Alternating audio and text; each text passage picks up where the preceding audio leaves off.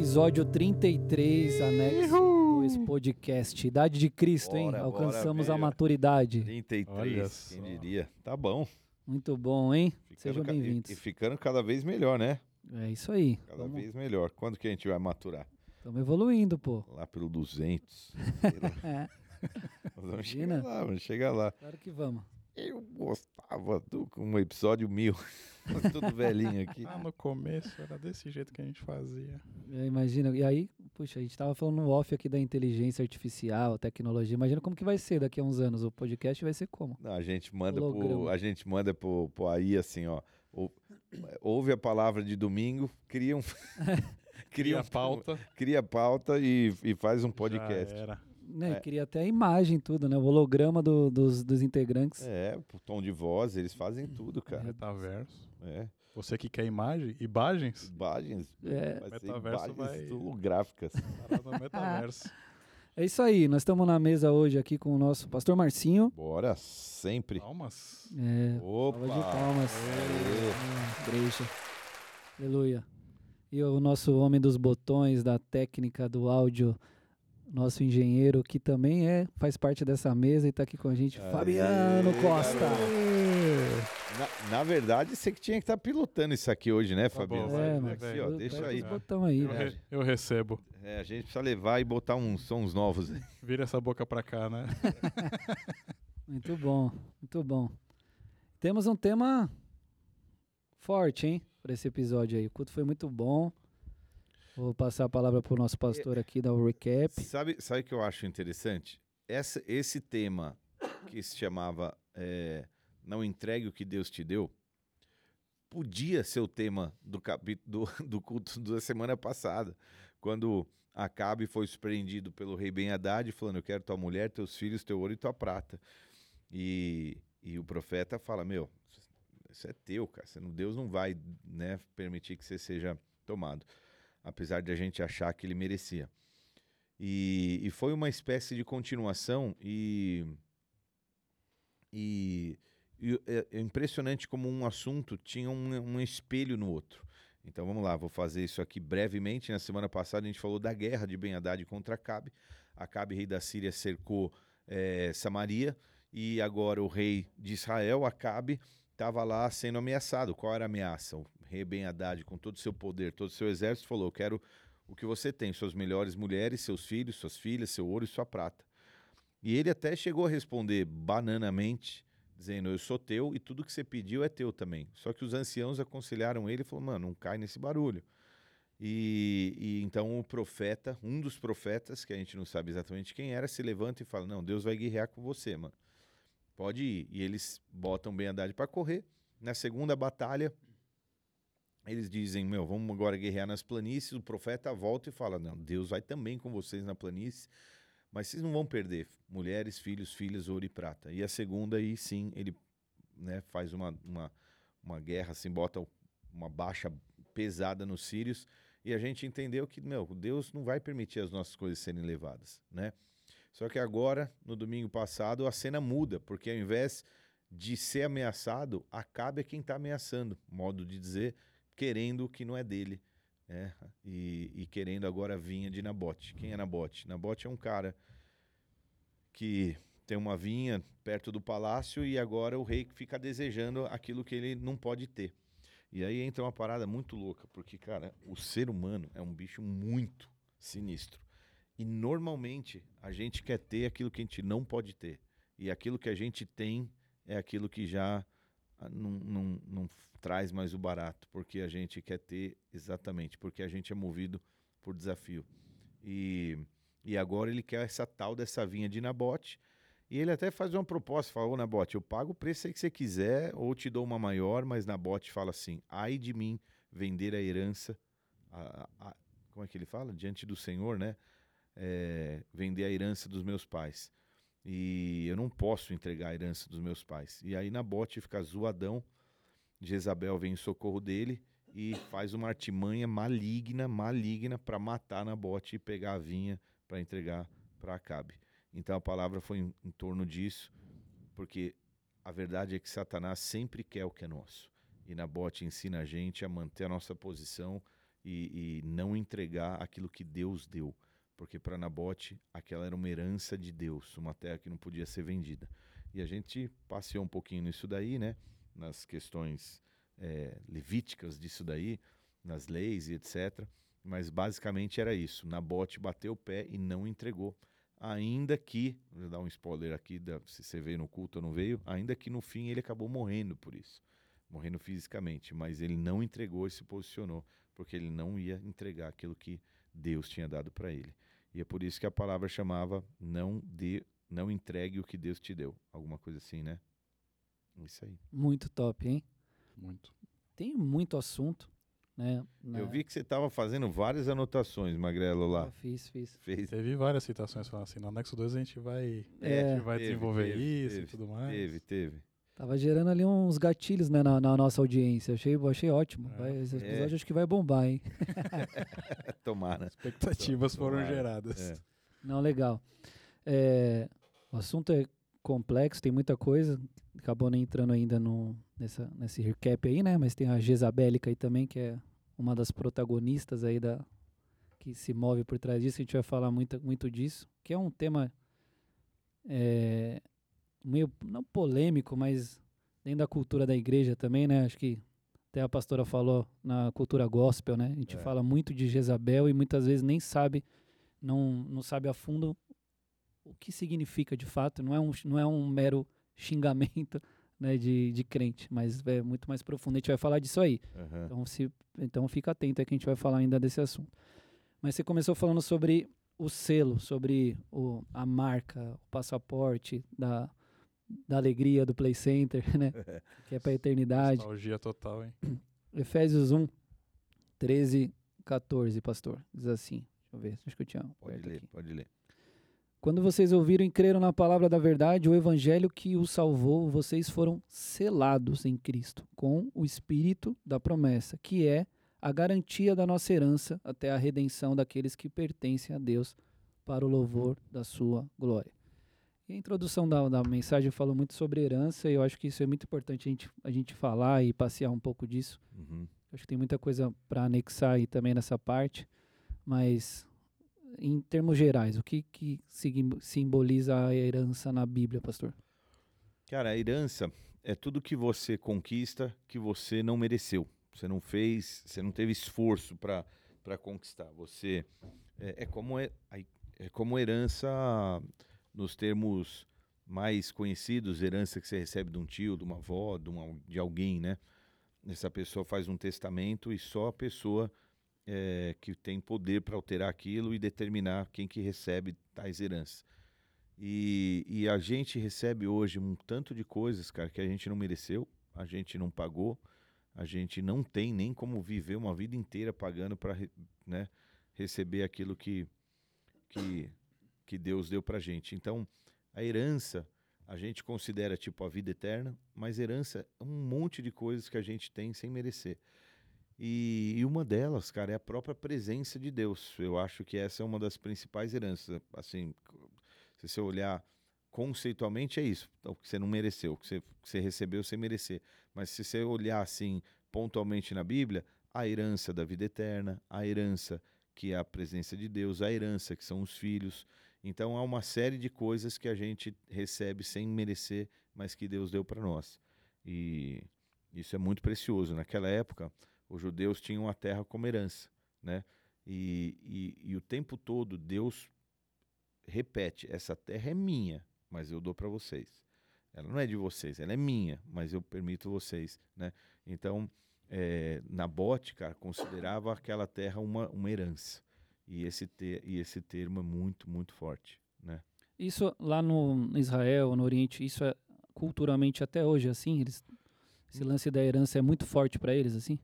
Cara, a, a história de Israel é uma história muito maluca, né? Porque hoje, vamos, vamos andar de lado aqui nesse sentido, mas, mas olha que, que interessante, porque Israel viveu lá. Bom, para começar, Abraão vai para uma terra que Deus prometeu, mas que tem uma galerinha lá.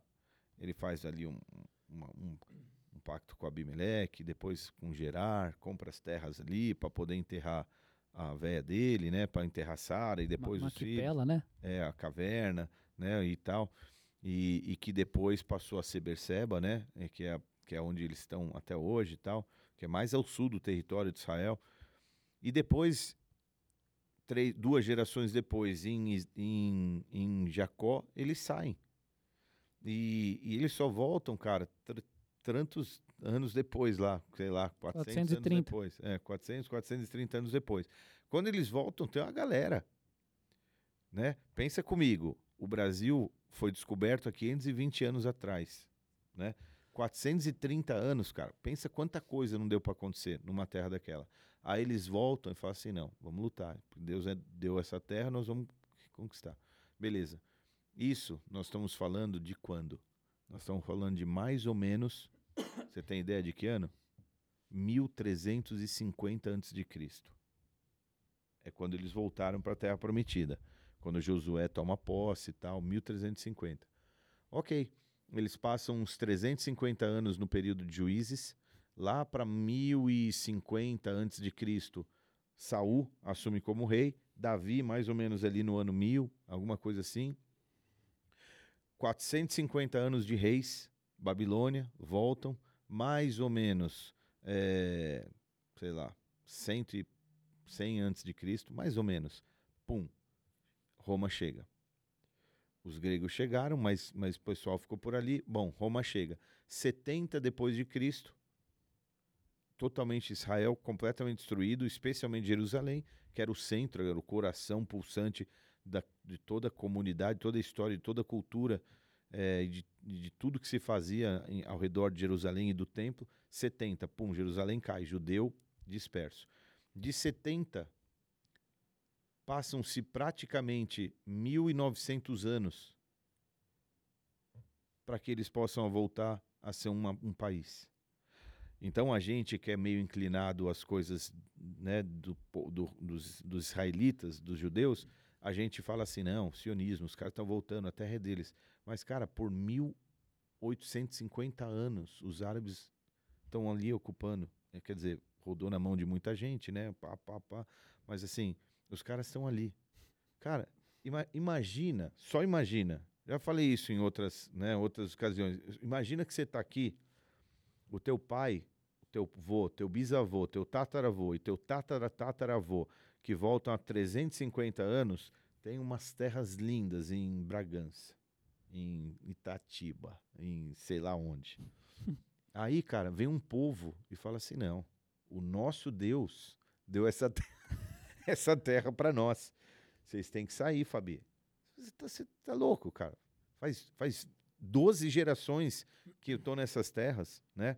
O meu tatara, tatara, tataravô tá enterrado ali, ó, embaixo daquela árvore. Agora vocês estão falando que essa terra é de vocês porque o Deus de vocês deu, né? É- já é uma loucura, não é isso daí? Então, naquela época era muito diferente, porque hoje, cara, Israel foi foi tipo facetado inteiro, né?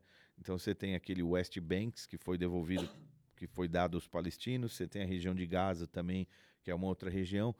E hoje o comércio rola solto, não é esse negócio mais da terra das heranças, dos pais, que ninguém sabe. Teve muitas diásporas, muitas, muitas vezes.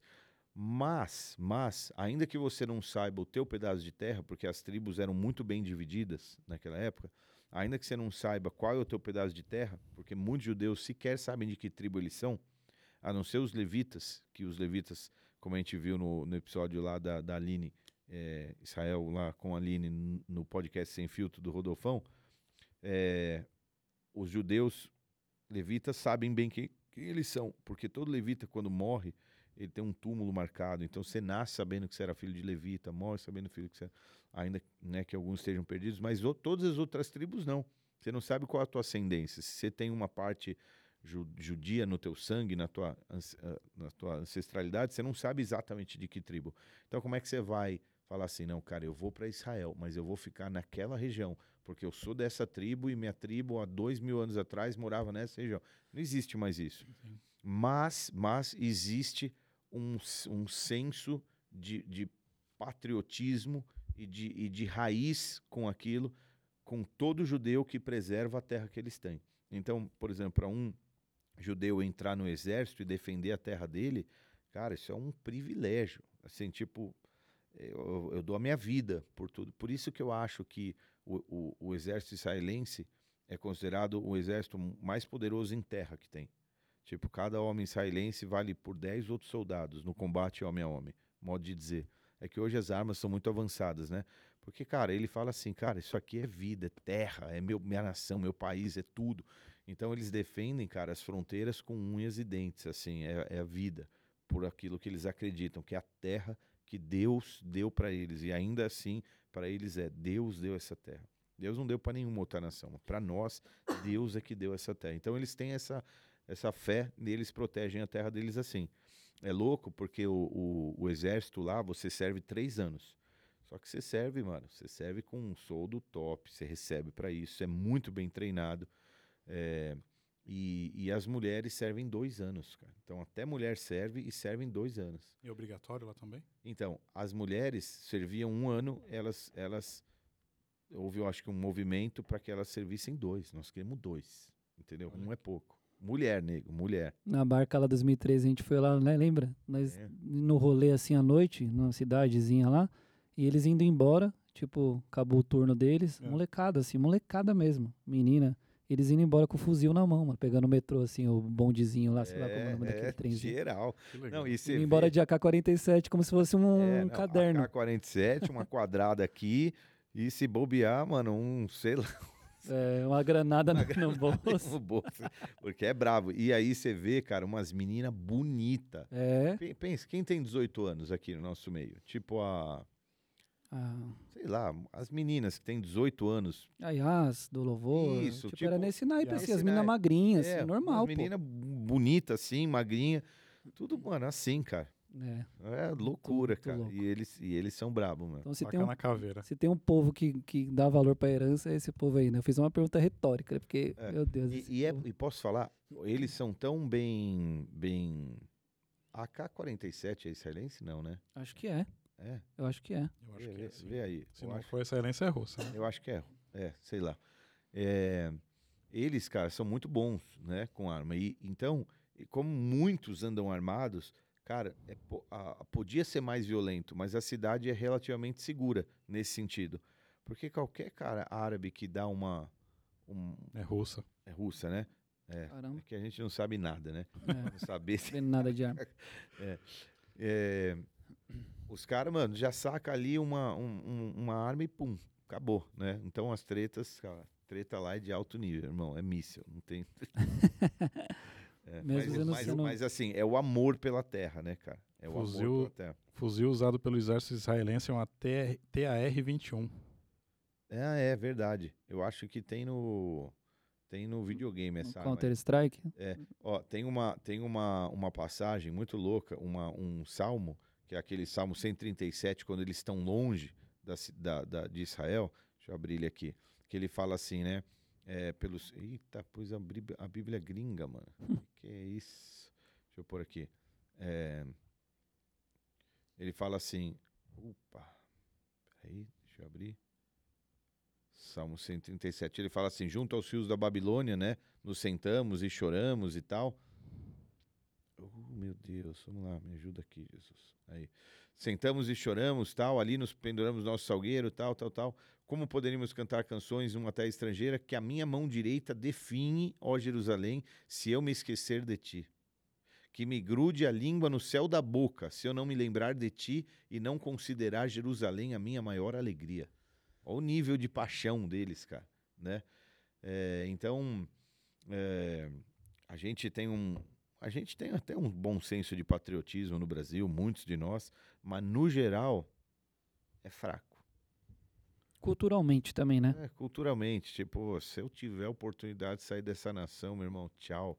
Nem e... Me viu, Portugal, Canadá. Exatamente. E é isso que eu estava pensando, porque o, o, do Israel é exatamente o oposto, né? Porque eles saíram, diáspora, com a mão na frente e outra atrás, mas a história mostra, né? Inclusive, é, pode até falar disso se quiser, mas os Estados Unidos, se eu não me engano, né? Foi foi um dos os judeus que chegaram lá, deram um gás para tudo que acontece lá. Já ouvi falar disso na história, sim, muito sim. importante, né? Sim, sim. Ou seja, prosperaram em todos os lugares do mundo, para onde eles foram, eles prosperaram de verdade financeiramente. E aí os caras, o sonho dessa galera é voltar para Israel, que teoricamente nem tem tanto para oferecer assim, né? O cara sei lá, judeu de Nova York que mora lá no Manhattan e ele quer voltar para Israel.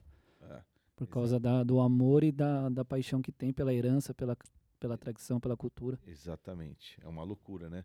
É o caminho inverso nosso, É né? um caminho inverso. E o, e o, e o Estado de Israel, ele, ele apoia, cara, é, quem volta com essa, com essa, por esse propósito. E são muito bem-vindos, cara. São muito bem-vindos. Tem uma, um plano para.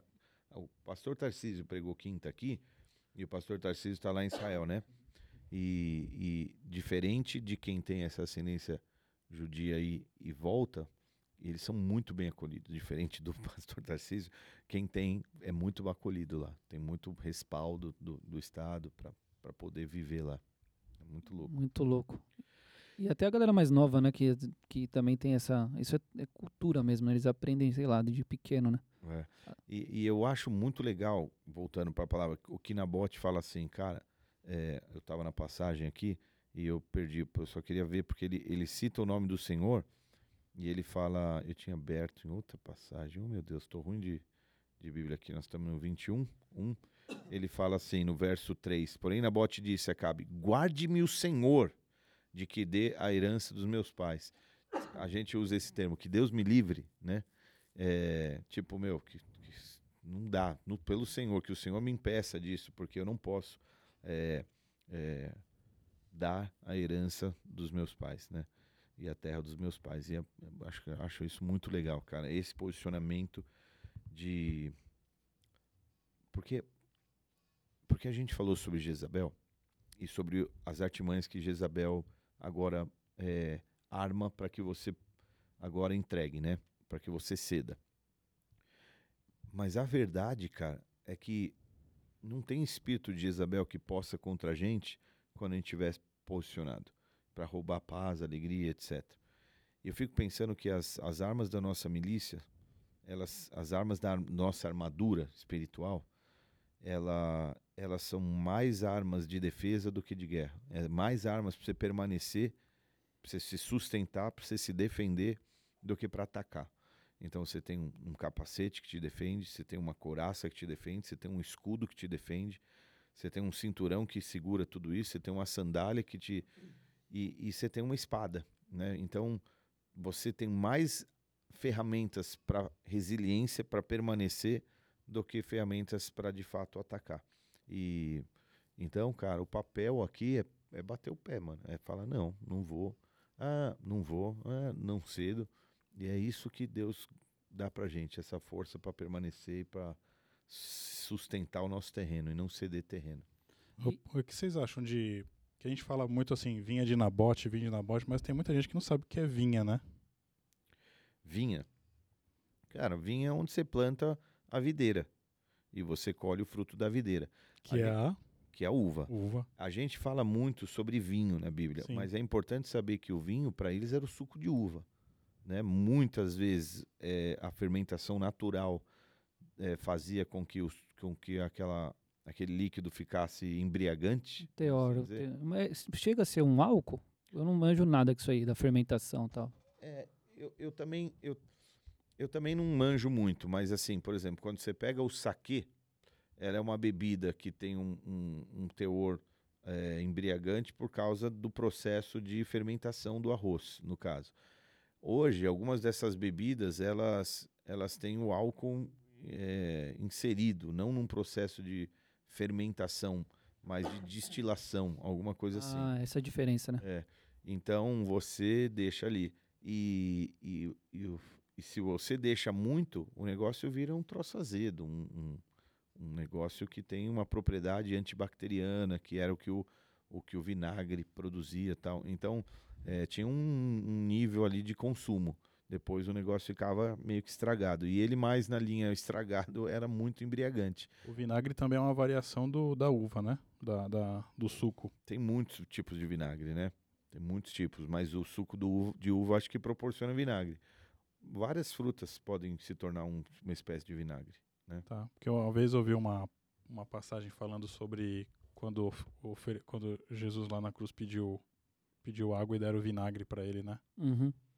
Daí eles falaram assim, "Pô, aquele que deu pra gente o, o vinho mais puro, É. recebeu lá na cruz o, A pior, porção, a pior parte do que sobrou do, da, da- do suco da uva. É. Le- Lembrei disso agora. É, o mais conhecido eu acho que é o de uva, né? Mas, mas acho que tem vinagre de maçã, Tem. Tem. tem uns vinagre maluco assim.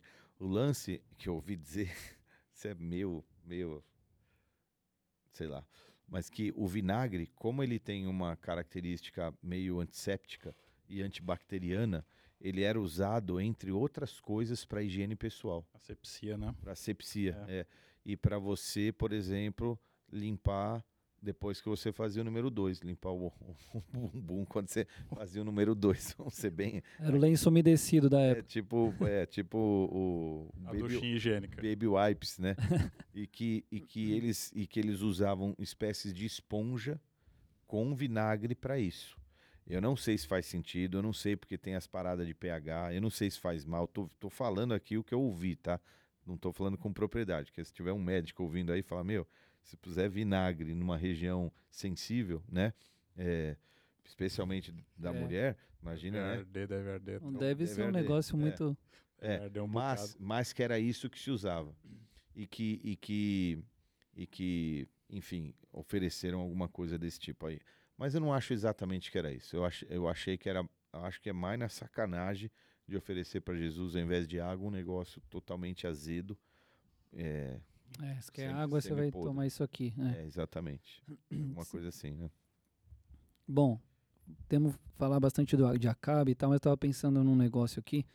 Se o Espírito Santo é, é, a- é o penhor, é a garantia, é o selo, né? Então, quando a gente fala de não abrir mão da, da sua vinha ou daquilo que Deus te deu, isso aí seria a primeira coisa que a gente devia lutar, né?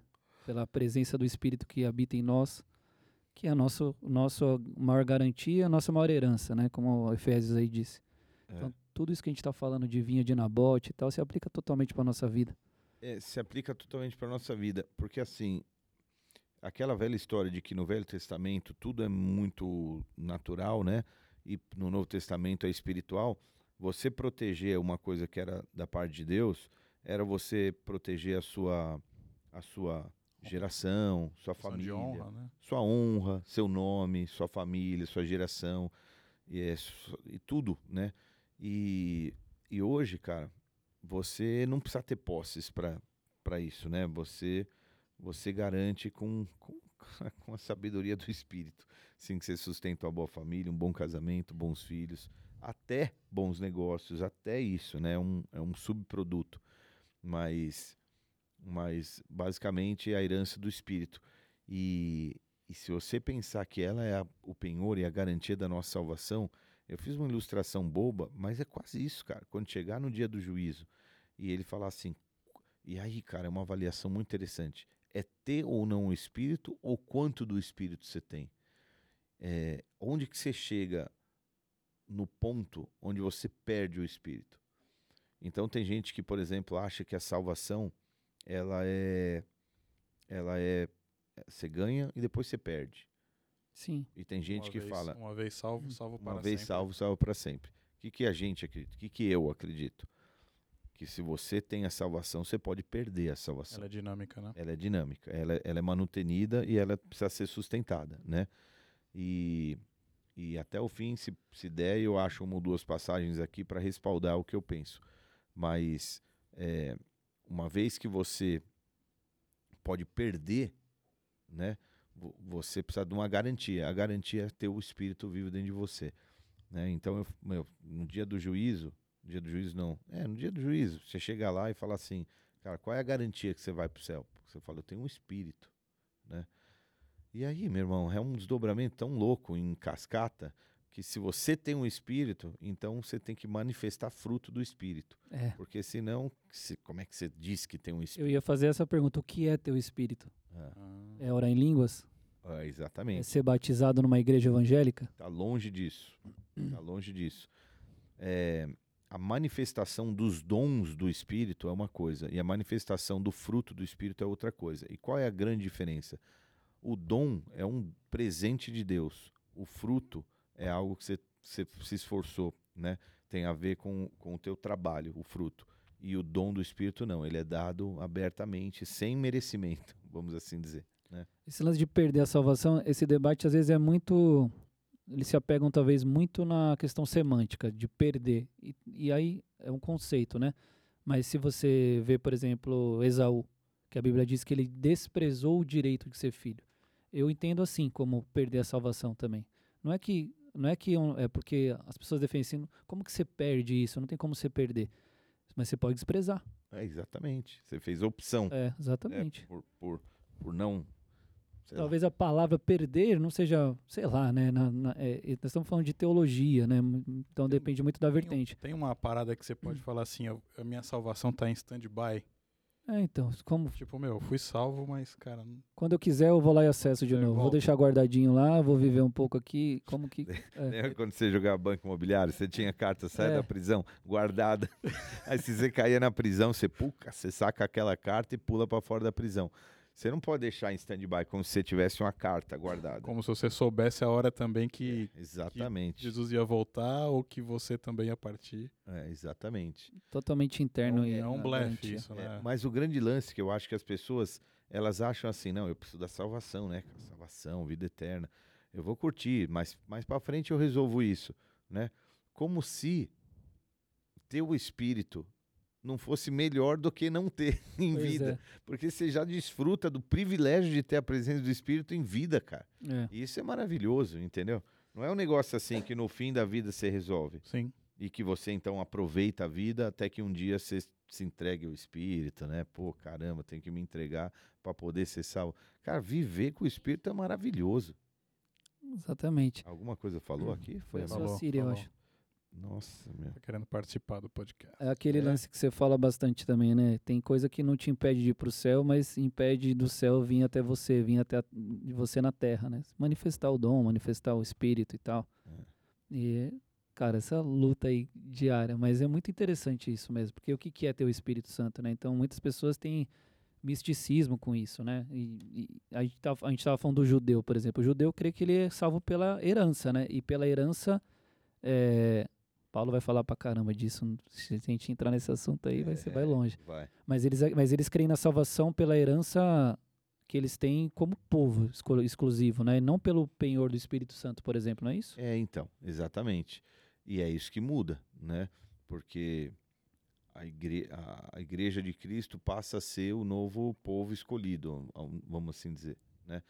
Os israelitas, os judeus sempre foi um povo escolhido. Deus tem uma uma graça com eles, a gente sabe disso e tal, mas o privilégio de ter a presença de Deus e ser aquele que carrega a presença de Deus para as outras nações já não é mais daquele povo, é daqueles que têm o Espírito Santo de Deus. Ponto. Hum. Que vem através de Jesus. É. Top. Primeira Reis 20 e 30 lá, pastor, fala da, da passividade de Acabe. Eu achei isso muito interessante também. Que é ali quando ele, ele fala, somos irmãos. E ele começa já é. e, e é, a gente ri, né, quando a gente lê essas coisas da Bíblia, mas você traçou até esse paralelo. Quantas vezes também a gente não entende isso também, né? É. Negocia. Não, você, você. Hoje a gente fala assim, quem é da Bíblia fala o irmão, ou irmã, né? A Neuza fala muito, né? Uhum. Irmã, né?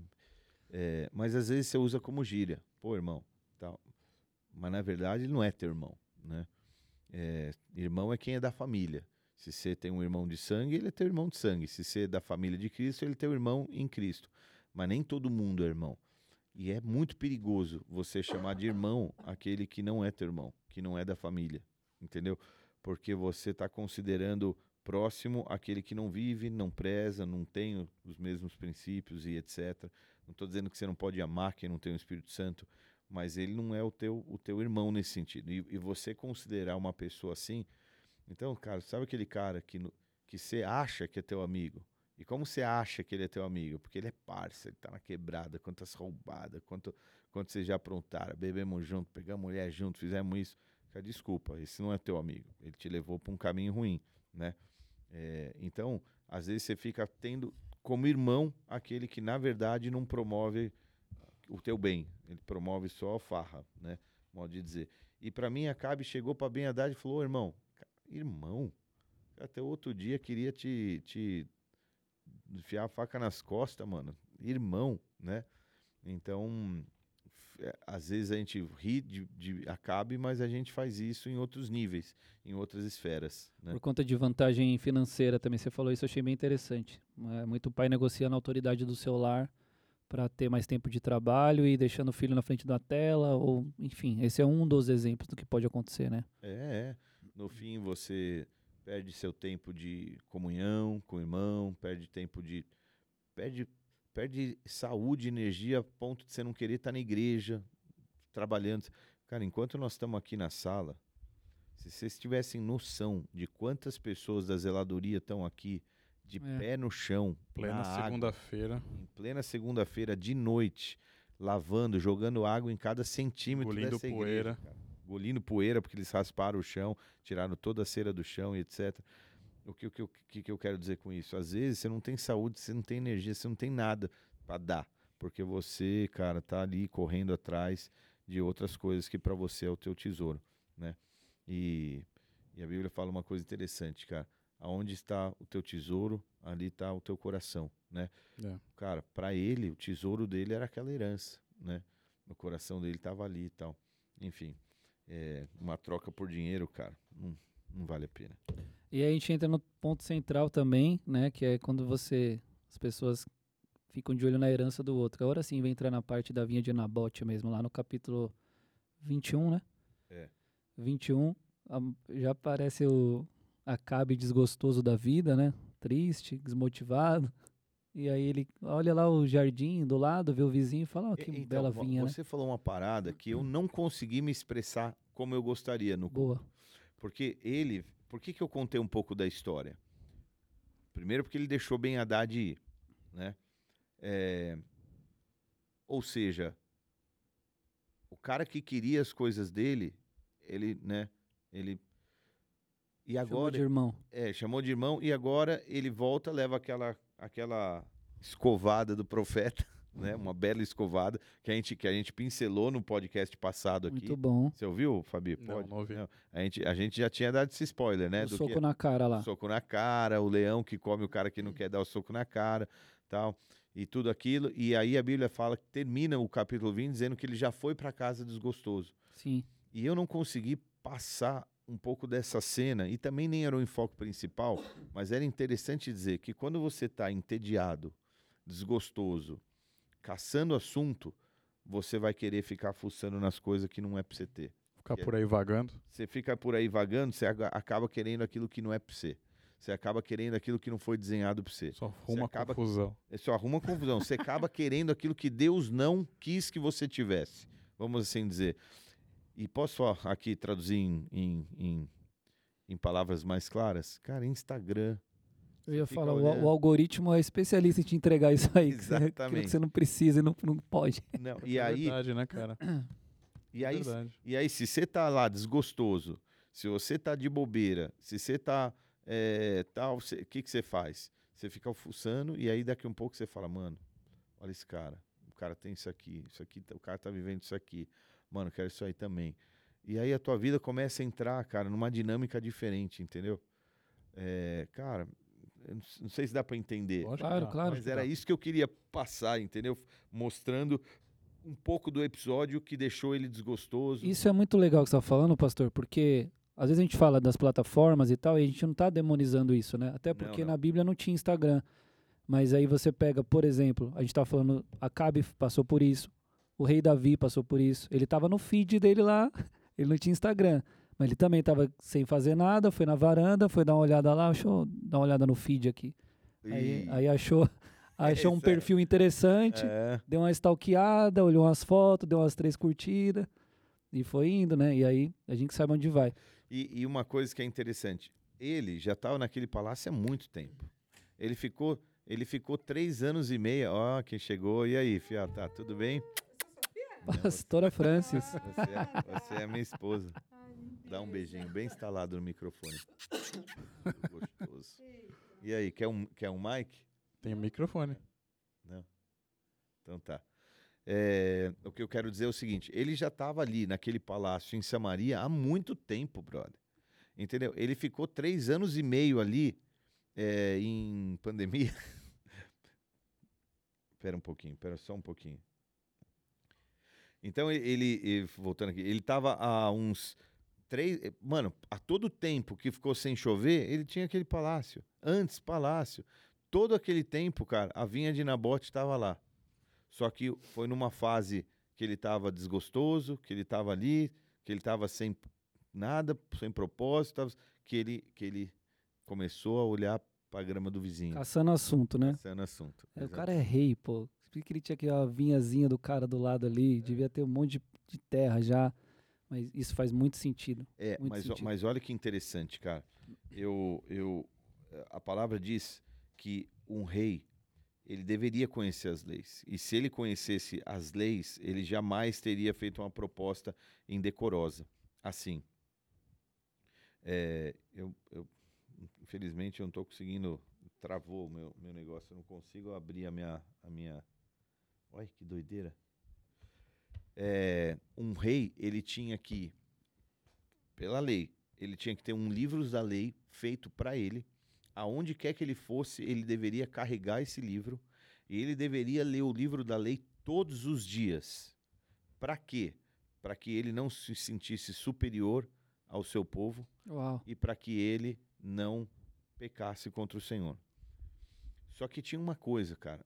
Se você eh, se você não podia comprar e nem tomar a terra de ninguém, mas se você se a pessoa eh, desmerecesse a terra por pecado, no caso de morte por apedrejamento, você podia então tomar posse, porque talvez você não tivesse alguém da família para resgatar, tem alguma coisa assim na lei. Então, matar era a saída, entendeu? Matar era a saída. E, e Jezabel faz o plano direitinho, contrata dois nobres. Os nobres são pessoas influentes, pessoas, né? Porque esses decretariam a lei. Quem são os nobres? Os nobres são os que poderiam ter voz e poder para decretar jejum, que era um dia de jejum. E quem eram os vadios? Vadio era quem se entrega por qualquer coisa que poderiam, por dinheiro, falar que uma pessoa estava mentindo. Então, o, o nobre não precisava mentir, ele só tinha que fazer parte do esquema decretando jejum. E os vadios são os que tinham que mentir, basicamente. Então ela ma- arma essa, essa, esse esquema, essa artimanha, para poder declarar com falso testemunho que também. Deixa eu te dizer, quantas leis dos dez mandamentos eles quebraram aí? Primeiro, não adorava a Deus. Segundo, não fazia oferta ao Senhor. Era outros. Já que- quebrou os dois primeiros que são principal. Imagens. Terceiro, é, você não pode matar. Você não pode dar falso testemunho. Você não pode é, cobiçar o que é dos outros. Mano, eles quebraram acho que um sete mandamento aí. Só nessa, né? É, então, você não pode mentir. Então, então cara, quanto, pelo, menos, pelo menos seis, eu acho, que eu contei aí mandamentos que eles quebraram. Só aí. É, para poder fazer essa, essa artimanha. E, e Jezabel, cara, ela arma esses, esses. Então a gente. Então vamos lá. A gente entrou nesse ponto que eu não sei se você ia falar agora sobre, sobre o modus operandos do espírito de Jezabel Sim. né? E isso é muito interessante, porque você agora começa a ver como que ela opera, qual é o que que ela faz, como que ela age e tal. E muita gente associa o espírito de Jezabel à questão da Sensualidade sexual. é, da promiscuidade e Sim. tal. Cara, e não é isso. Na verdade, parte é isso, porque esse tipo de, de procedimento tira a tua autoridade, te deixa Exposto. indisposto, Exposto. exposto, é, Sim. espiritualmente exposto, e tira a tua, tua propriedade, né? Porque você sabe que você não é aquilo que você. Enfim, mas isso é só um aspecto, cara. Mas o modo com que ela opera, com artimanha, manipulação, mentira, sedução, envolvimento, maquinando, envolvendo gente, se aproximando com meias verdades ou com mentiras, com. com, com é, é, quando você Manipulação. é, manipulação, a palavra que eu quero dizer é quando você des, des, desvirtua, assim, ou você. É você. Sei lá, cara. Você, você pega algo que é absoluto e você. Perverte aquele princípio É, perverte ali o e tal, alguma princípio, coisa é- é assim. Tudo isso, cara, toda essa teia que vai envolvendo as pessoas e fazendo é, as pessoas, enfim, caírem e se afastarem, se esfriarem, perderem o poder do Espírito, o poder profético, o poder da presença de Deus na tua vida. Bom, a gente falou aqui há umas duas semanas atrás, por exemplo, eu não estava no dia que vocês falaram sobre o amor. Ah, não tava? Eu não estava, esse dia eu não, não gravei. É, isso acontece muito hoje. Porque uma das. ah, Eu, eu vi o próprio Anderson Silva tava falando disso. Antes o diabo vinha de chifre e a gente achava que diabo era rock and roll, sexo, drogas e não sei o que, aquela figura. Quando a gente falava de trevas, a gente imaginava alguma coisa assim. Hoje é totalmente diferente, irmão. Hoje a, a- a- Hoje vem um poodle cheiroso. Exatamente, a perfumado. estratégia é É. o amor. Não, algo que você interpreta que não é Que não é nocivo, né? nocivo, é. Exatamente, porque eu falo assim, amor, por exemplo. Quem que vai contra o amor? Mas de que amor você está falando? É. E é exatamente o que você está falando. Ela pega um princípio, um negócio que é absoluto, e agora colocou uma outra roupagem ali. Então, amor é o quê? Amor é aceitação, mas nunca foi isso. É. Amor nunca, nunca teve a ver com em, em aceitação. Amor é muito além disso. É, C.S. Lewis fala, né? é, Deus é amor, mas o amor não é Deus. Isso é muito forte. Então, depende de que amor não é Deus, né? Porque, se- porque você não pode. é, porque hoje é um ídolo, né? O, eles colocam o amor, e isso eu vejo claramente como espírito de Jezabel. A gente fala um pouco do, do contexto social hoje do Brasil e tal. Teve uma irmã até que colocou: não falem de política e tal. Então, não, não é sobre isso, tá? Ah, a gente, é, a gente não, não, não não é esse o lance, mas a gente precisa entender e, e ter astúcia para entender como que esse espírito se, se move, inclusive de uma forma muito forte na nossa nação, pelos governantes e tal, por tudo isso que a gente está falando. Exatamente. Mas a sociedade hoje vai se moldar para isso, né? E aí o amor, por exemplo, hoje é uma grande, o amor entre aspas, né? Óbvio, né? É uma grande arma de Jezabel, que perverte agora e fala, não, amor é isso aí, se vocês se amam, tá tudo certo. O, o amor nesse, nesse, com esse conceito de, Sim, de- sim. do mundo de amor, né? Agora, é por isso que você precisa conhecer a Bíblia. É. Porque se você não conhece a essência daquela pessoa e tal, você vai. Você vai. É, cara, é como se eu falasse assim. é, Que foi o que ela fez aqui, né? Acabe, eu te amo tanto que eu vou dar um jeito de dar pra você essa vinha. Então, poderia, né? Eu, a gente vê isso nas novelas, pô. Isso aqui que a gente tá vendo na Bíblia, a gente vê nas novelas, né? Então, aqueles casos, né, que tem manipulação, tem traição, tem isso e tem aquilo. E aí, é essa a i- a ideia aqui também dela, né? Uma justificativa. Você tá tão triste, você tá tão desmotivado com a cara voltada pra parede aí, segurando a sua naninha, que eu vou dar um jeito de, de arrumar pra você. Ontem o pastor falou sobre hipocrisia, não falou? Ah, Ah, cara, hipocrisia é parte de tudo que você fala que você, que você, que você pode ser. O, o espírito de Isabel é um espírito hipócrita também. Porque ele se passa por bom, ele se passa por um espírito de quem não está fazendo mal, mas na verdade, né, está destruindo e matando e etc. Cara, o espírito de Isabel é um espírito terrível. é. E esse espírito, cara, é o espírito que eh, a gente falou que a igreja de Tiatira eh, tolera. E eu, eu queria entrar nisso, porque eu falei, isso é um assunto para o anexo 2 e tal, e eu jamais conseguiria explicar esse, esse contexto no culto, mas há uma, um entendimento de que as sete cartas para sete igrejas no Apocalipse representam eras da igreja. E a carta de Tiatira representa uma carta para a igreja da Idade Média. A Idade Média, onde a igreja católica, apostólica, romana, se desenvolveu e cresceu demais. E, de fato, a igreja, é, é- ela se traveste por boas obras. Sim. Então, ela se reveste, ela tem uma, um exterior revestido de muito boa, de boas obras. Então, hoje eu conheci uma, uma moça e ela estava falando sobre obra social. E ela falou que ajuda muito tal. E eu perguntei para ela se ela ia em alguma igreja, porque ela tinha um discurso de, de, de social muito bonito. E ela falou: não, eu sou, eu sou kardecista, eu vou hum, eu sou no es- espiritismo, que é, muita gente chama de mesa branca, que tem muitas boas obras. Uhum. Então é fácil você eh, travestir algo por bom, mas que no fundo é ruim, porque o fim é o que, de- né, é o que, é o que, é o que determina. Então eh, você passa por esforços hoje porque você está olhando para o fim. Você fica eh, sem comer, passando fome, porque você está olhando para a tua versão magra. Isso te, te leva. Então você vê o fim e faz você passar pelo meio. Entendi. E o o evangelho é um evangelho que você tem esforços hoje, mas você tem que olhar para o fim, porque é o que ele, né, tá, é onde ele vai te levar. E você precisa entender onde esses outros lugares que você frequenta te propõem como fim, qual é o destino, o que que eles vão, o que que eles, né?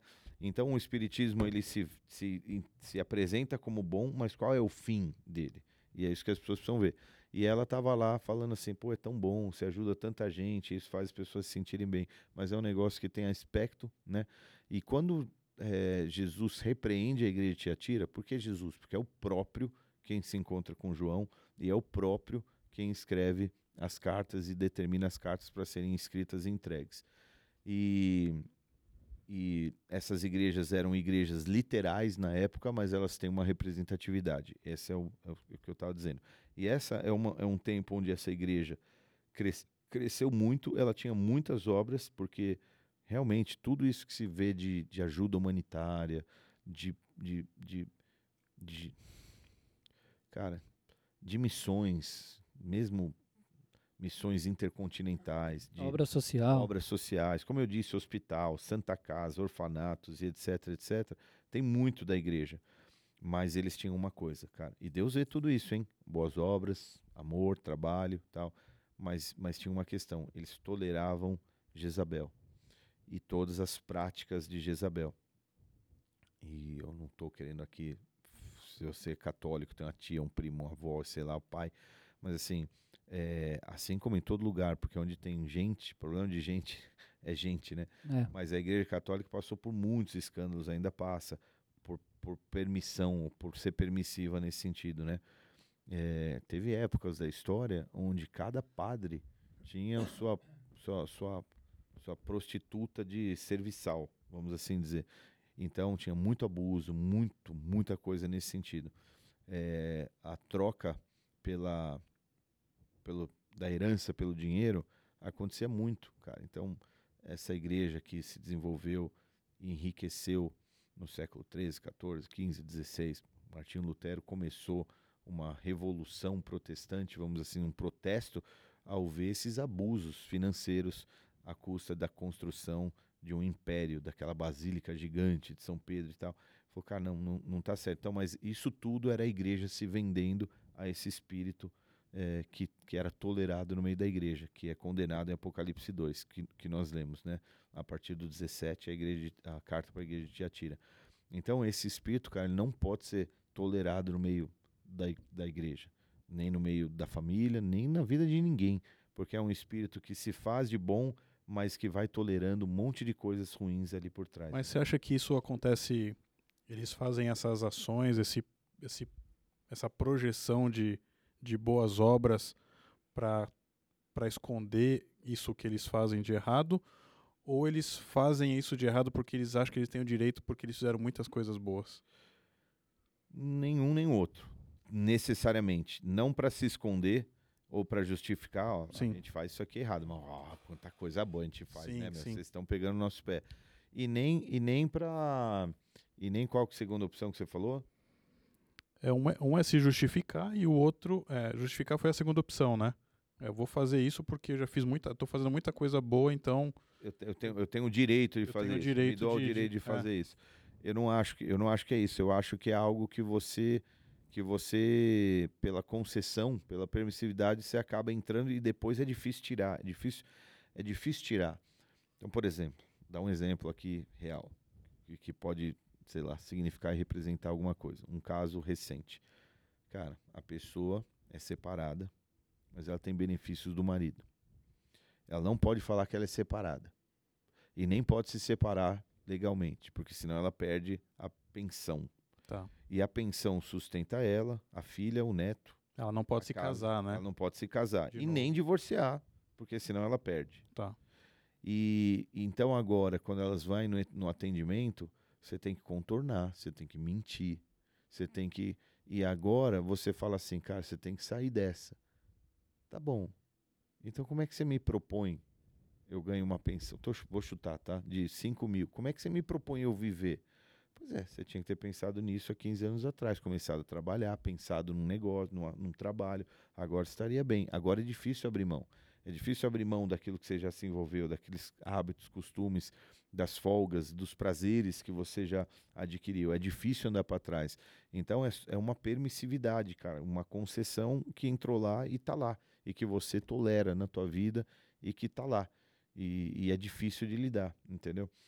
A igreja foi aceitando muita coisa. Por isso que é por isso que que, que essas pequenas concessões elas abrem caminho para maiores, para maiores, para maiores. A igreja, cara, ela precisa de uma eterna, eterna manutenção, porque a gente vai sempre tendo uma concessão. E, e cada geração lida com concessões diferentes, cara. Entendeu? A gente falou disso num 4, 5 podcasts atrás. A garota de Ipanema tinha um biquíni do tamanho de um pipa e já era um escândalo, entendeu? e, e, mas agora. Cultura, né? É, mas, mas tudo bem. Então vamos lá. Hoje, absolutamente, pelo amor de Deus, mas estou falando aqui fato. Na década de 70, pela, pelo Código de Medicina de, dos Estados Unidos, sei lá, é, a, o homossexualismo era considerado é, uma doença de, de caderno, de, de esqueci como CID. chama o é tipo de CID. E mas agora não, foi caiu. Outras coisas são consideradas doenças, como pedofilia. Os caras estão querendo derrubar a pedofilia a ponto de falar, não, o cara é pedófilo, tá tudo bem. Né? Mas não é, não é, não é. O cara, o, cara, o, cara, gosta de se relacionar com criancinha, tá tudo bem. Entendeu? Então, essas permissividades vão entrando. E aí é onde está o grande perigo, essa tolerância. Então ele fala assim a palavra, você tolera, né? Você você sabe que não tá, mas, mas tá aí. Você sabe que não devia, mas, mas tá aí, né? E esse espírito, cara, é um espírito que não pode entrar, porque a gente vai cedendo espaço e, e entregando aquilo que Deus nos deu, né? Isso está associado com a com aquele termo que muitas pessoas olham de forma é quando a gente fala assim religião. O que, que é religião? É você viver dentro de um sistema, pelo menos eu lembro quando eu era moleque, que meus pais se converteram, é, eles, minha mãe sempre falava assim, quando perguntarem qual é a sua religião, você fala que você não tem religião. Nós somos Boa. crentes. A gente Uhum. é crente. Uhum. Boa. Isso é uma boa Porque, resposta. porque religião é, é cara que, que vai para a igreja católica, aquele negócio todo, e eles têm métodos e a gente não tem. A gente serve a Deus e não sei o quê. Mas temos também, né? Sim, mas assim, porque quando a gente fala termo religião, você fala assim, pô, esse cara é muito religioso e que não sei o quê. e talvez entra nesse contexto, né, de você ter as boas coisas, boas obras, mas você tem esse espírito de Jezabel sondando e, e agindo nos bastidores. A gente pode falar hoje que a gente vive uma religião evangélica, o, evangé o evangelismo hoje, o evangélico, o crente, ele é, ele é, ele é uma, considerado uma religião? Eu vou, eu vou, vou- eu, eu acho que você atirou sem saber e acertou. Polêmico, hein? É. Só foi, foi Por, fundo. por que, que eu estou dizendo isso? É. Porque a, a- a- a- o conceito etimológico da palavra religião é religare, vem do Religar, latim. Sim. Qual é a expectativa do ser humano desde a queda? Tentar se reconectar e se religar ao Senhor. Sim. Beleza. Então agora as pessoas tentam essa, essa religação, esse religare, que é a religião, através de obras. Então você, por obras, acha que você consegue essa. essa por, por que eu estou falando isso? Porque há, há 10, 5 minutos atrás a gente estava falando em travesti por- com obras algo que, que faz você sentir que está fazendo algo bem, mas que o fim não vai ser é, o fim. O fim Proveitoso. Sim, sim, sim. É.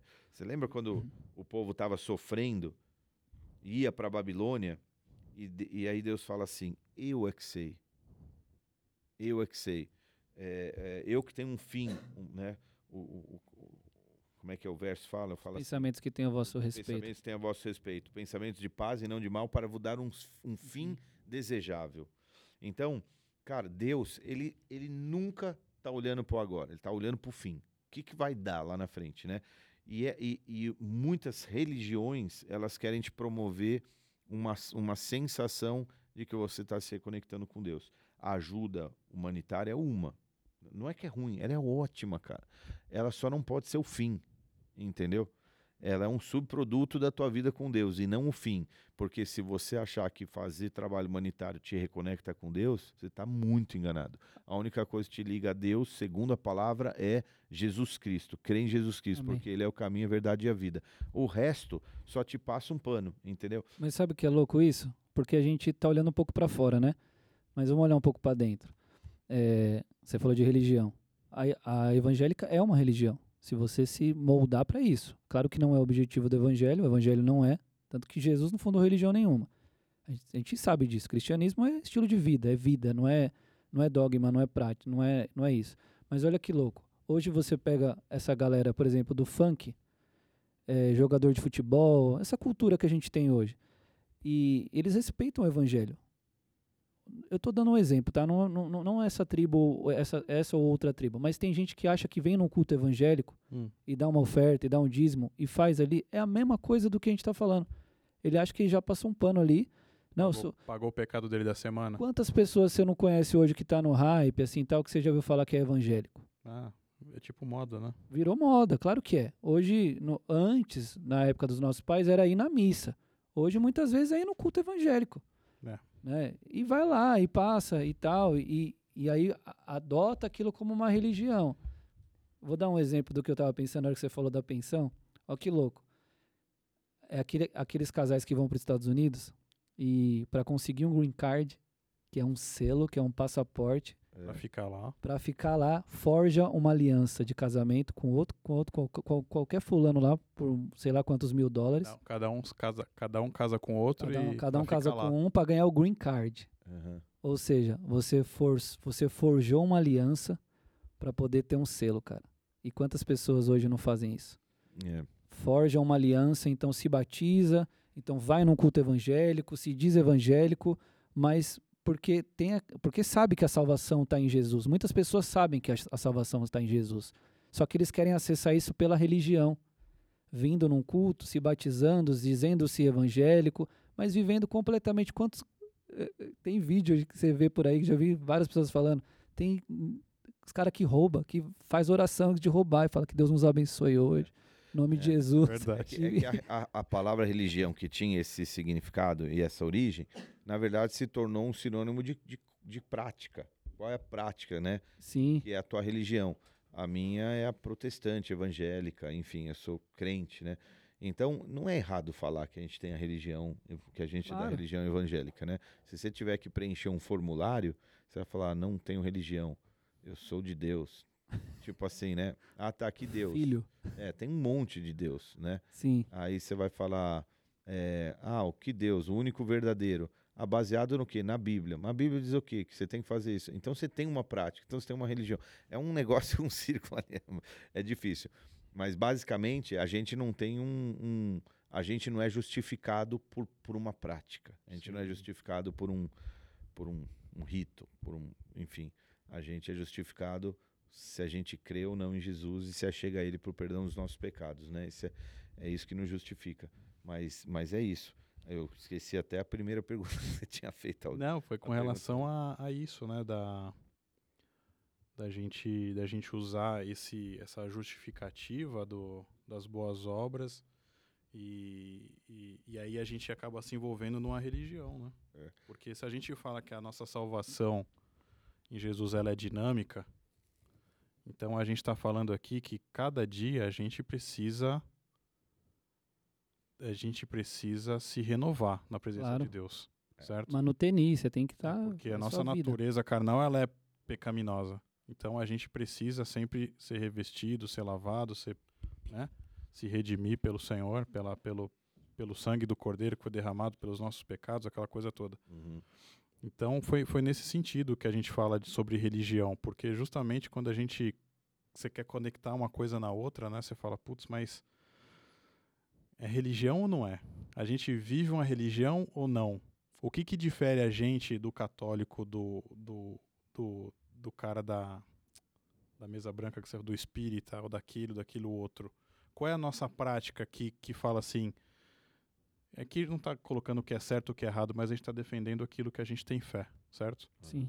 Então, como é que a gente justifica a nossa fé? Qual é a nossa prática que faz a gente crê que a gente está avançando e que a gente está no caminho. Isso aí Entendeu? volta no começo da nossa conversa. O que é ter o Espírito Santo? O que é ter o Espírito Santo. Eu acho que é isso que Exatamente. define. O que é ter essa, essa marca, esse penhor, de fato? É vir num. que Eu até fiz essa pergunta no começo lá, pastor. Isso aí tá longe disso. É vir num culto evangélico? Frequentar uma igreja evangélica é o que te garante a, a salvação ou a presença do Espírito Santo? De forma nenhuma. É a, é a mesma pergunta que você fez agora. É, o, é a vida, cara. É o seu estilo de vida. Eu acho que é isso que, que, que respalda. Que está muito relacionado também aos frutos que a gente gera. Né? Toda certeza. É. Por- e aí não é, não é se você carrega esse título ou não. Eu acho, isso é muito interessante porque a, a pastora no final ali, quando ela foi orar, ela até falou isso, né? A gente fala muito de Jezabel, eu gostei muito que ela falou disso. E muitas vezes quando a gente se refere ou quando a gente pensa nisso, a gente pensa no outro.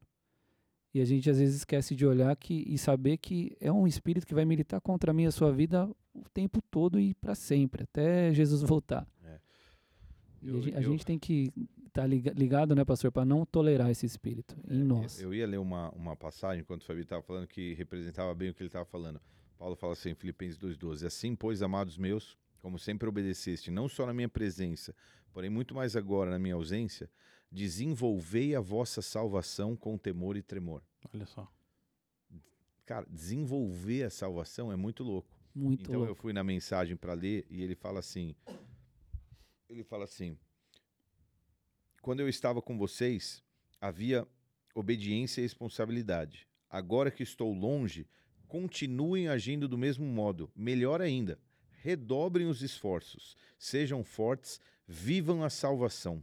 Viver a salvação. Uau. É muito louco esse termo, muito né? louco. Nossa, isso, aí, lembrou de uma. Mas a salvação parece um evento futuro, mas você tem que viver ela. Lembrou uma postagem Nossa. que o, que o Aperrina fez essa semana. Deixa eu ver se tá no feed dele. Ele falou sobre isso de você.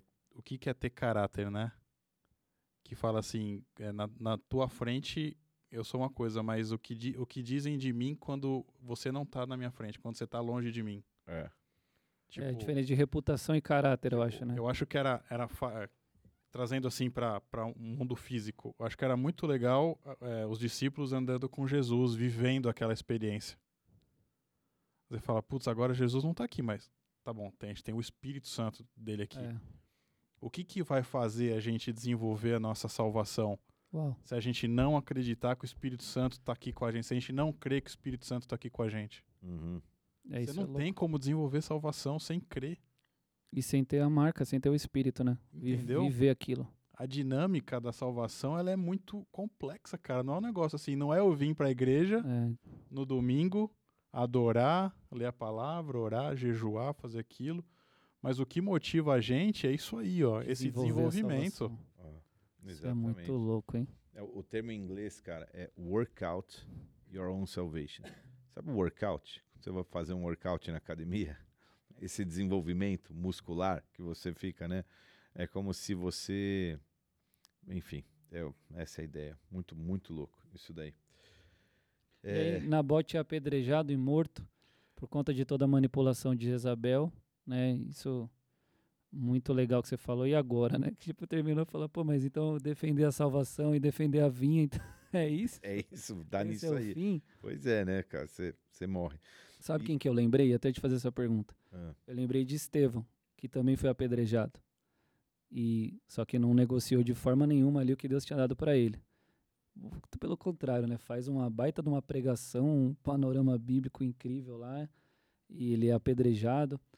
E olha que loucura, né? Como a gente está falando muito de religião, eu fiquei pensando nisso na palavra. Saulo possivelmente estava muito influenciado por um espírito de Jezabel quando fez tudo aquilo antes de se converter, então uhum.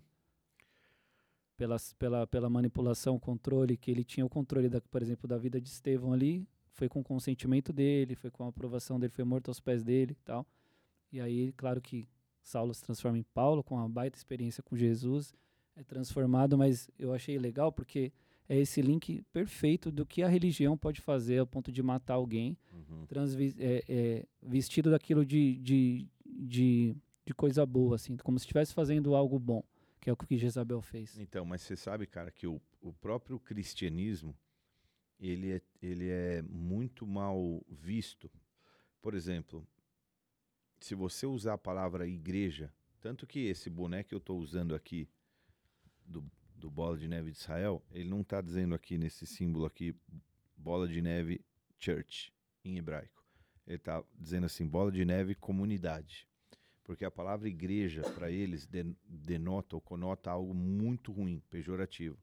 Porque é a igreja cristã que mata, é a igreja cristã que persegue, entendeu? Os judeus, eles são muito, como que se fala, escaldado, porque, cara, pense comigo, nos anos mil, as cruzadas mataram milhares, milhares, para não dizer milhões, talvez, de judeus. Depois, cara, no século XII, XIII, a, a, a, a- caramba, fugiu o nome, a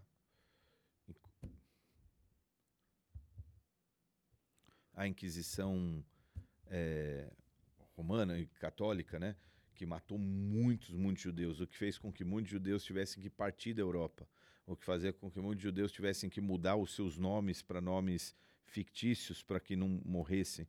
Muitos desses termos e desses sobrenomes que são que são minerais, árvores etc, são, são judeus que mudaram de nome e que se apropriavam de nomes comuns, né? Então, é, que nem Oliveira e etc, né?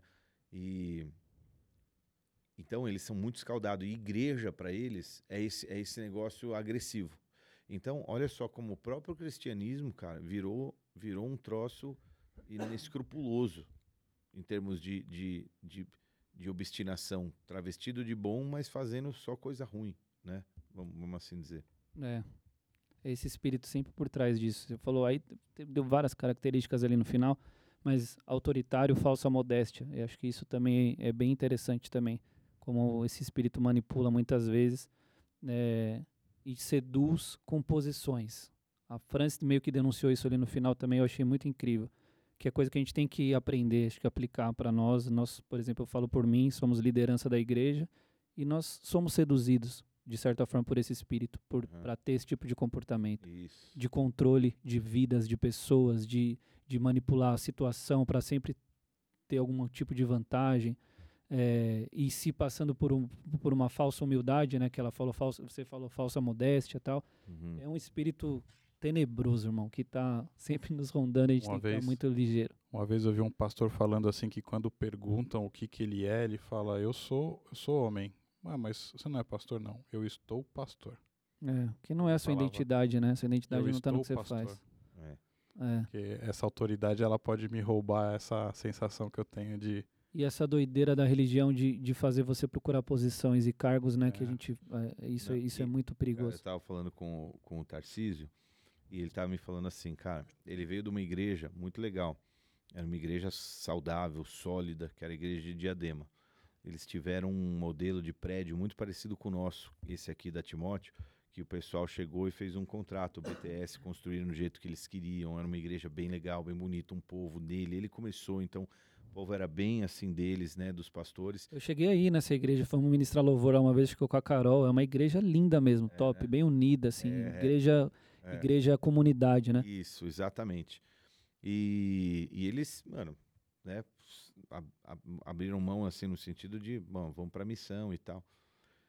E de repente, eu fiquei pensando em mim, ele falou, cara, de repente, você sai da conta, como, como é que como é que seria eu, Márcio, sem o contexto da igreja? Entendeu? Assim, tô sendo muito sincero, cara, as pessoas têm carinho, têm respeito e, e- e as pessoas celebram a presença, as pessoas te presenteiam, elas têm carinho, você tem aquilo tudo, você é cercado É por sua isso. vida do dia a dia, É né? a vida do dia a dia, é. Eu, eu, cara, eu tenho o braço estendido, ajuda e tal. Cara, de repente, ele falou, eu não tinha nada disso. Eu não tinha mais o pastor. E os meus filhos, que eram acostumados a ser o filho do pastor? Que tinham a moral na quebrada, entendeu? Sim, sim. E, a- e agora, de repente, cara, a gente era uma família Zé Ninguém. X. Não, É, a gente- totalmente mesmo. Que em Israel, né? O que, que é É, um pastor em Israel? Cara, passando veneno e tal. E aí você. E você não chega lá e fala assim, então, pessoal, ninguém vai fazer nada, sou o pastor do bode de diadema.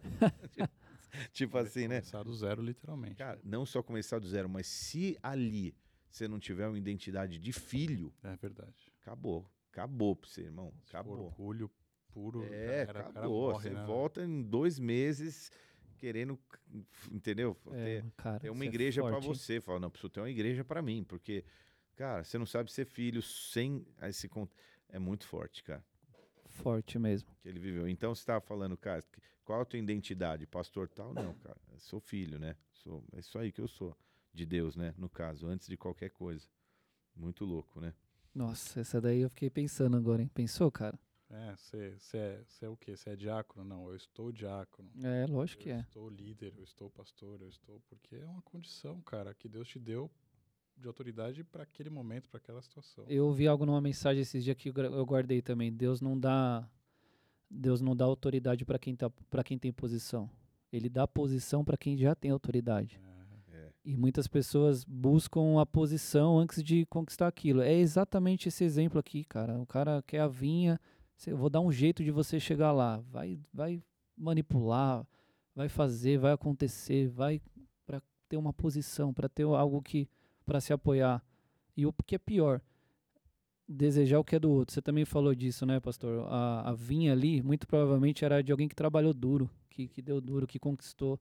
E aí, às vezes, você vê aquilo lá e você fala: é isso que eu quero. Eu quero chegar lá onde o fulano tá, sei lá, eu quero ser o pastor da igreja Bola de Neve. Eu quero chegar nesse lugar aí. E não sabe de nada, irmão. Não sabe quanto. não sabe quantos anos de caminhada, de renúncia, de um monte de coisa. Estou dando um exemplo aqui, mas pode ser qualquer coisa. Pode ser um cargo na sua empresa. Que muitas vezes né, você olha um cara prosperando, o cara, sei lá, é o diretor, é o dono, e você nem sabe o que, que ele semeou ali já. é. E aí vem a sedução e o controle para ter aquilo. E aí Jezabel. É.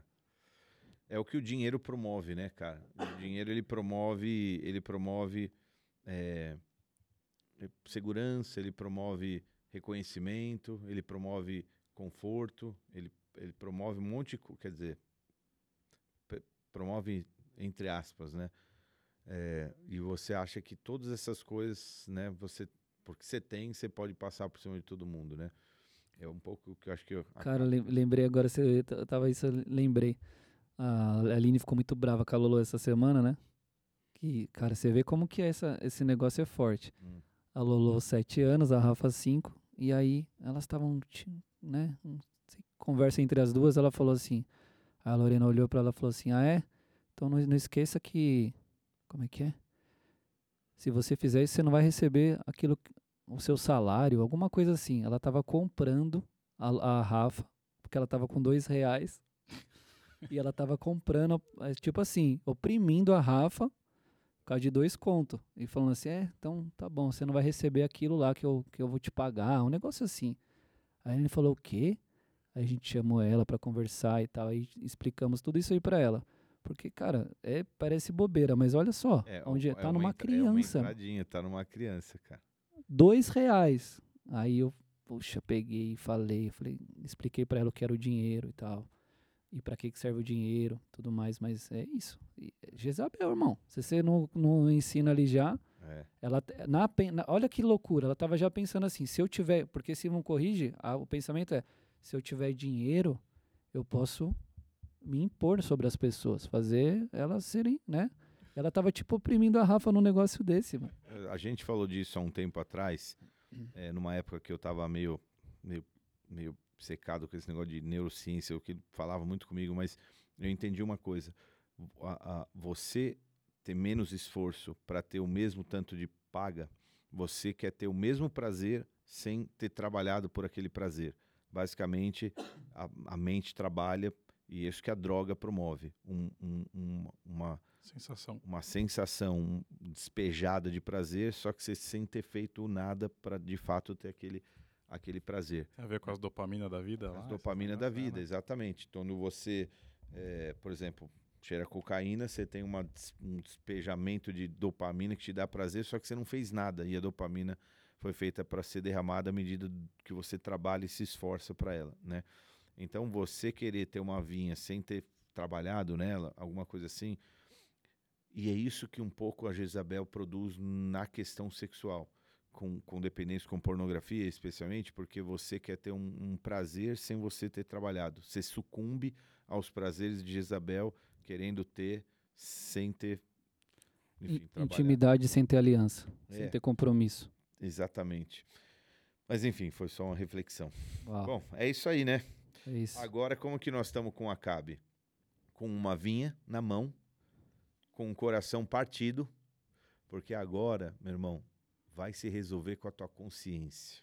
A gente falou um pouco de consciência nesse culto, né? É, Mas é uma coisa boa para a gente falar, porque agora a gente tem uma Jezabel que cresceu em poder e autoridade sobre seu marido, sobre o seu reino. Uma mulher que agora já está reconhecida entre os nobres como aquela que é quem manda na casa mesmo, na bagaça.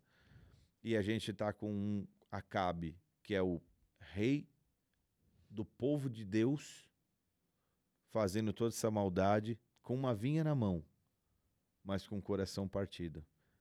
Tá bom é obstinado, você quer essa vinha a, a ponto de ficar com teu coração arregaçado, né? Tá bom, boa sorte. Boa sorte, Cabe. Nós estamos nesse ponto. dorme com esse barulho aí então esse e vamos pro próximo. É, Consciência pesada. consciência pesada, meu Muito irmão. bom, muito bom, pessoal. Chegamos ao fim desse episódio, hein? É isso? Muito bom, É isso gente. aí. Muito bom. A gente vai pro Batemos próximo. uma hora e vinte, Uma mano. hora e vinte aí. Tá ótimo. Obrigado pela tua atenção aí, você que ouviu até aqui. Compartilha com alguém, escreva aqui nos comentários. Ô, sem o Rodolfo, ficou, ficou, ficou é, sério, né? Ficou meio vazio, a né? gente não usou, a gente não A gente usou não deu um- uma gargalhada, mano. Não deu. É, A gente mano, não usou nada aqui, um ó. vai. Cê não tem umas risadonas, ficou sério. É, não Rodolfo, Ale, vocês estão do fazendo muita falta aqui, cara. Rodolfo Maris, queremos você aqui, hein? É, Ficou sério o negócio. ficou muito sério. Valeu, valeu, pessoal. Um abraço. Obrigado, Valeu. aí, Próximo. gente. Beijo. Tchau. Até a próxima.